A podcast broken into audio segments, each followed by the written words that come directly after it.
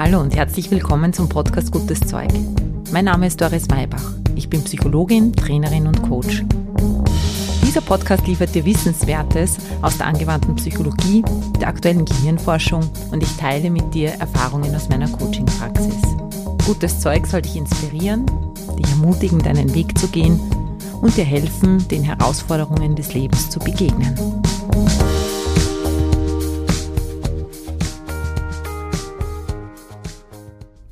Hallo, herzlich willkommen zu einer neuen Portion gutes Zeug. Heute habe ich ein schönes Thema für dich vorbereitet. Es geht um die Intuition. Du wirst nämlich in dieser Folge Gelegenheit bekommen, mehr über die Intuition, über deine Intuition zu erfahren, mit dem Ziel, dass du diese Kraft für dich in deinem Leben anwenden kannst und vielleicht auch noch bewusster anwenden kannst, als du sowieso schon tust. Es kann sehr hilfreich sein, dir deiner eigenen Intuition bewusst zu sein und auch zu wissen, wie du dorthin kommst, wie du Kontakt mit deiner Intuition aufnehmen kannst, gerade dann, wenn es um Entscheidungen geht oder um Strategien, auch wie du vorgehen willst in deinem Arbeitsumfeld, Intuition kann dir aber auch den Alltag erleichtern. Dazu schauen wir uns in dieser Folge zuerst mal an, was ist Intuition überhaupt? Welche Definitionen gibt es? Welche Erfahrungen gibt es zur Intuition? Du lernst den Unterschied zwischen Bauchgefühl und Intuition kennen und wie sonst auch bekommst du auch diesmal nicht nur Wissen, sondern auch Tipps zur Anwendung. Dafür gebe ich dir ein paar Übungen mit, die dich mit deiner Intuition verbinden sollen.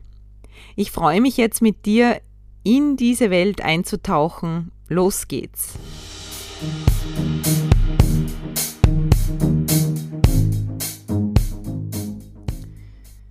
So, da sind wir wieder. Diesmal mit einem Thema, das für mich auch ganz wichtig ist, um meine eigene Arbeit Mitmenschen noch besser einordnen zu können. Der Begriff der Intuition klärt für mich auch noch ein Stück weit mehr, was ich eigentlich tue. Es klingt vielleicht komisch, aber meine Arbeit besteht ganz wesentlich daraus, diesen intuitiven Teil in jedem Individuum zu stärken und im nächsten Schritt dann auch daraus ein Vertrauen in diese Kraft zu entwickeln, die jedem innewohnt und die jeder von uns als menschliche Eigenschaft hat. Man kann die Fähigkeit zur Intuition sogar körperlich in unseren Gehirnstrukturen verorten. Es ist eine kleine Drüse im Zentrum des Gehirns, die Zirbeldrüse, die unsere Intuition fördert. Sie steuert die innere Uhr, sie reguliert den Schlaf und erhöht eben unsere Intuition. Sie steuert auch unseren Alterungsprozess.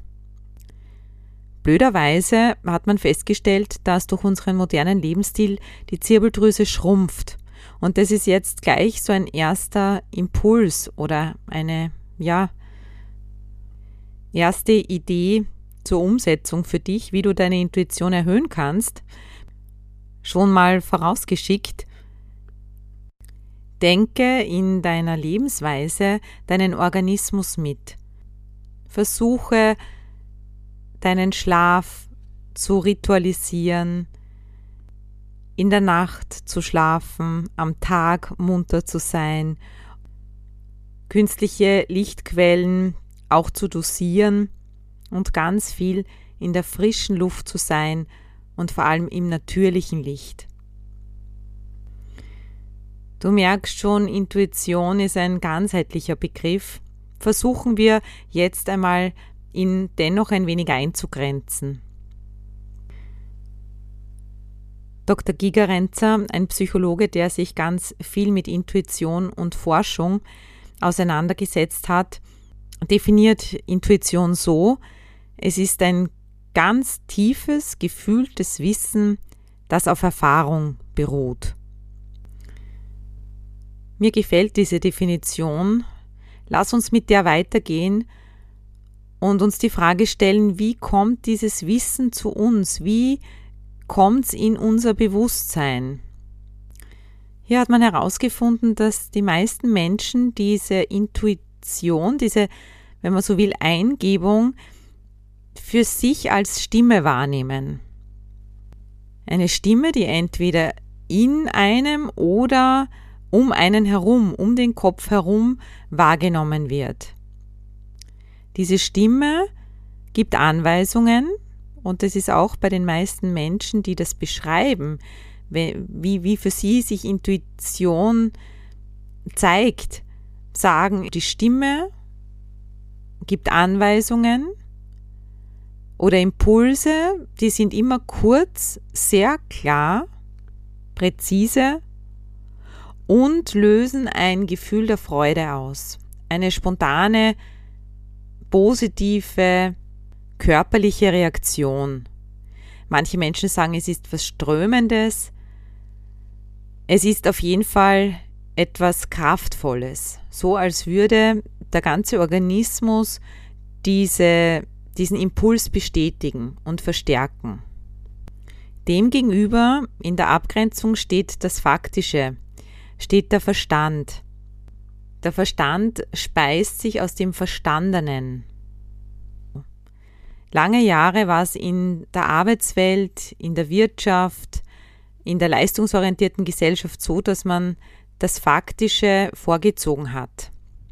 Verstand, Fakten, Tatsachen und auf der anderen Seite Intuition waren zwei Pole, die einander ausgeschlossen haben.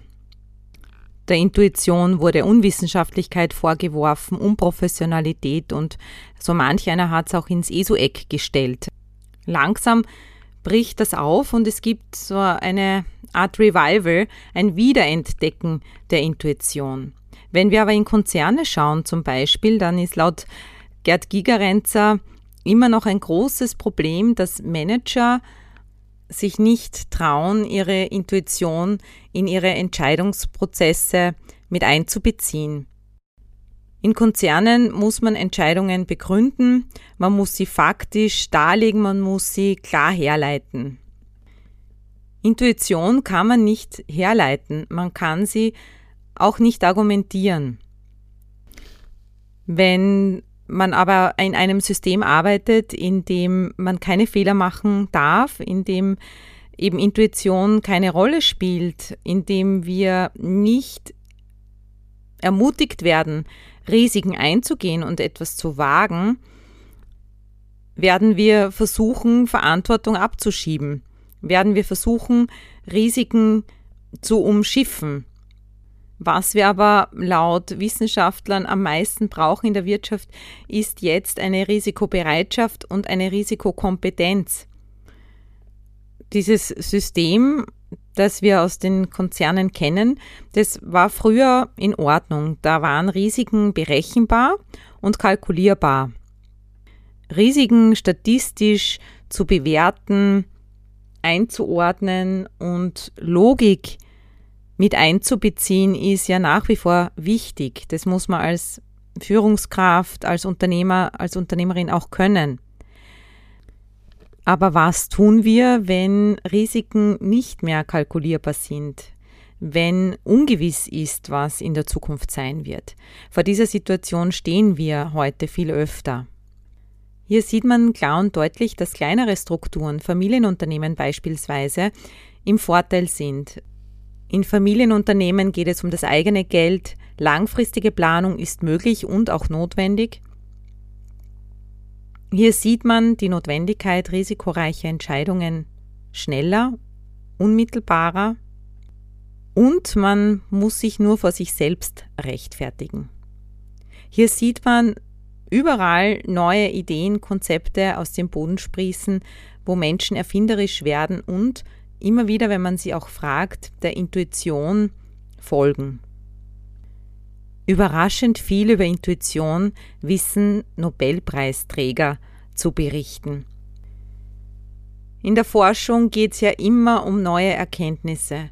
Und es gibt hier eine Studie, Studie von 17 Nobelpreisträgern, die Gigerenzer auch zitiert, der sagt, Erkenntnis entsteht aus einer Kombination aus Intuition, aus analytischem Denken und dem daraus folgenden experimentellen Handeln, aus dem Ausprobieren von dem, was man da intuitiv und analytisch herausgräbt. Wobei sich die Herangehensweise der, dieser 17 Nobelpreisträger an ihre Themen ähnelt. Und zwar in diesem Sinne, am Anfang steht die Analyse, es stehen die Daten, die Fakten, das Nachlesen, das Nachdenken, das Wissen. Und obendrauf setzt sich dann das Neue, wenn das alles miteinander verbunden wird. Du merkst schon, das hat ganz viel mit Kreativität zu tun. Ich denke da an das Klavierspielen lernen. An erster Stelle steht das Tonleitern lernen, steht das Handwerkszeug erlernen und dann mit Übung kann man beginnen, was Neues zu kreieren, zu erfinden und zu improvisieren. Unser österreichischer Nobelpreisträger der Physik, Zeilinger, sagt, ich habe das alles immer nur aus Neugierde gemacht. Ich wollte dorthin denken, wo niemand vorher hingedacht hat. Intuition kommt aus einem anderen Raum als das Faktische, das Wissen. Und das spüren wir alle. Wir spüren alle, dass es eigentlich unsere gemeinsame Heimat ist, wenn wir uns mit unserer eigenen tiefen inneren Wahrheit verbinden. Konstantin Wecker, ein deutscher Liedermacher, sagt, dass er seine Lieder immer intuitiv geschrieben hat. Er meint, meine Lieder waren immer klüger als ich. Er hat zum Beispiel wunderbare Liebeslieder geschrieben, die auch die Frauen in seinem Leben tief berührt haben und die Frauen haben sich dann beschwert, dass er in den Liebesbeziehungen aber das nicht umgesetzt hat oder ja, das gar nicht leben konnte. Er hat darüber nachgedacht und ist zu dem Schluss gekommen, ja, diese Lieder, die sind in einem anderen Raum entstanden. An diesem Beispiel von Konstantin Wecker wird schon deutlich, dass Intuition nicht gleich Bauchgefühl ist. Intuition scheint eher etwas zu sein, das verortet ist im, auf einer höheren Ebene. Wie ich anfangs erwähnt habe, wird es von den Menschen wahrgenommen als etwas, das im Kopf entsteht, um den Kopf herum, innen oder außen, eben als Stimme, die ganz klar und deutlich spricht, ganz präzise, ganz verbunden mit einem strömenden, lebensbejahenden Gefühl. Im Wort Eingebung steckt ja schon drinnen, dass dir da was gegeben wird. Etwas gegeben wird von, man könnte fast sagen, außen, wo eine Kraft mit eine Rolle spielt, die nicht nur aus uns herauskommt. Diese Stimme korrespondiert mit unserem Herzen weniger mit unserem Bauch. Denn in unserem Bauch sind ganz viele Konditionierungen gespeichert, ganz viele Ängste, Zweifel, Sorgen, Erfahrungen, natürlich auch schöne Erfahrungen. Das Bauchgefühl spiegelt unser Selbstbild wider, das, was wir von uns selber glauben, wo wir selber glauben, das können wir oder das können wir nicht, das kann der andere, das kann der andere nicht das ist richtig für uns oder das ist nicht richtig für uns. Je nachdem, wie wir zu einer Sache stehen, wird auch unser Bauch auf bestimmte Fragen in unserem Leben reagieren. Wird unser Bauch auch Entscheidungen treffen. Wenn man es von einer ganzheitlichen Sicht betrachtet, dann hat das Bauchgefühl genauso seine Berechtigung wie die Intuition und es ist auch nicht ganz klar voneinander zu trennen. Mir gefällt das Bild gut, dass wir selber als Ich, als Persönlichkeit in der Mitte stehen und wie Kutscher sind. Kutscher mit vier Pferden. Und wir haben die vier Pferde, die da heißen Wille, also Bewusstes, Bewusstheit, Verstand, unsere Gefühle und unsere Intuition. Wir als Kutscher können auf die Kraft dieser Pferde zurückgreifen. Am meisten Kraft haben wir dann zur Verfügung, wenn wir alle Pferde für uns nutzen. Das bedeutet aber auch, dass wir, auch wenn wir intuitiv eine Entscheidung treffen, die Verantwortung für diese Entscheidung bei uns behalten. Wir können es dann eben auch nicht abgeben und uns darauf ausreden und sagen, ich habe da so eine Eingebung gehabt und habe rein intuitiv gehandelt. Dennoch ist es eine Entscheidung. Wie kannst du deine Intuition, dein viertes Pferd jetzt ganz bewusst stärken. Das Allerwichtigste ist herauszufinden, wie deine Intuition mit dir kommuniziert. Wir haben vorher von der inneren Stimme gesprochen, vielleicht siehst du auch Bilder oder spürst einen körperlichen Impuls, dass es dich irgendwo hinzieht. Dazu eignet sich folgende Übung. Geh außer Haus, ohne Ziel, nur mit dir selbst und lass dich führen. Du kannst auch fragen, links oder rechts, geradeaus, schneller, langsamer. Dann lass dich dirigieren Öffne dich mit Neugierde dieser Erfahrung. Eine weitere Übung, die da angelehnt ist an diese, ist, dass du mit einer bestimmten Frage gehst. Formuliere eine Frage. Zum Beispiel, soll ich diesen neuen Job annehmen? soll ich die Freundin, mit der ich Streit habe, anrufen? Und dann gehst du nur mit dieser Frage.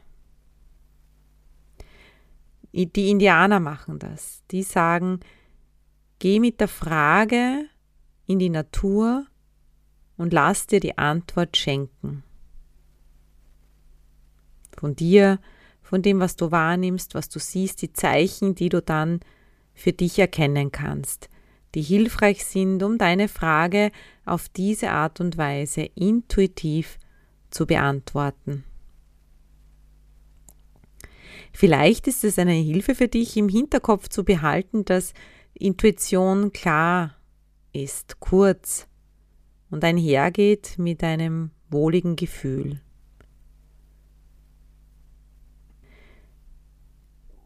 Das bedeutet nicht immer, dass du die Antwort erhältst, die du dir wünschst oder dein Bewusstsein bereits vorformuliert hat.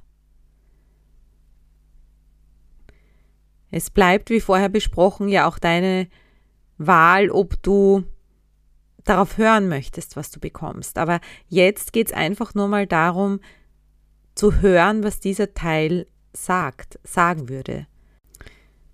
Wenn du nicht die Gelegenheit hast, nach draußen zu gehen und in der Natur deine Schritte zu machen, dann kannst du auch dein Herz befragen. Lege dafür deine Hände auf deinen Brustkorb, auf dein Herz und stelle die Frage, die du hast, dorthin.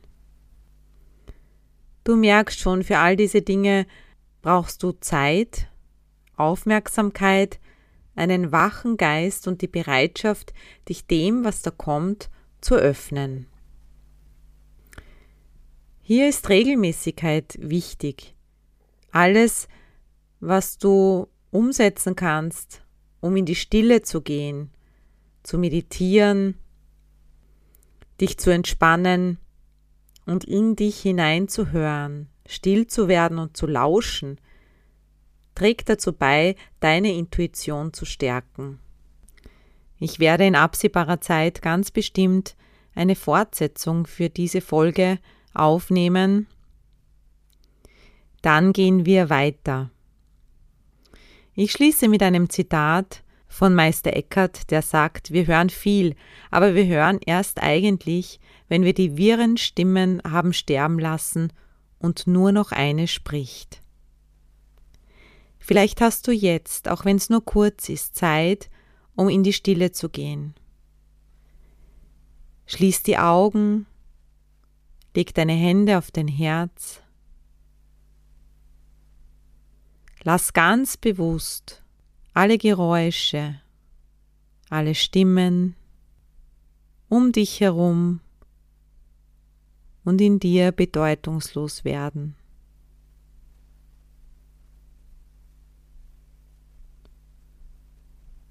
Betrete den Raum der Stille.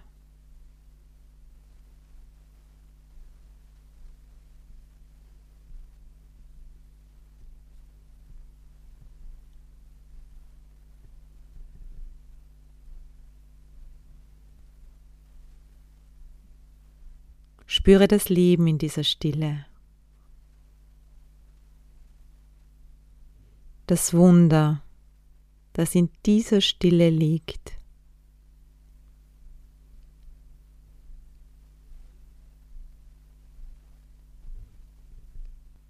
Die Antworten, die alle für dich da sind.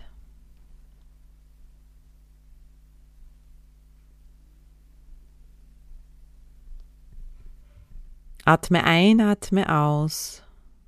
Öffne deine Augen. Und vielleicht möchtest du noch einen Spaziergang anschließen. Vielleicht möchtest du dir aber in den Kalender eintragen, wann du ihn machen wirst, um das zu verinnerlichen und zu erfahren, was du heute hier gehört hast. Ich freue mich auf das nächste Mal. Alles Liebe, deine Doris, Baba.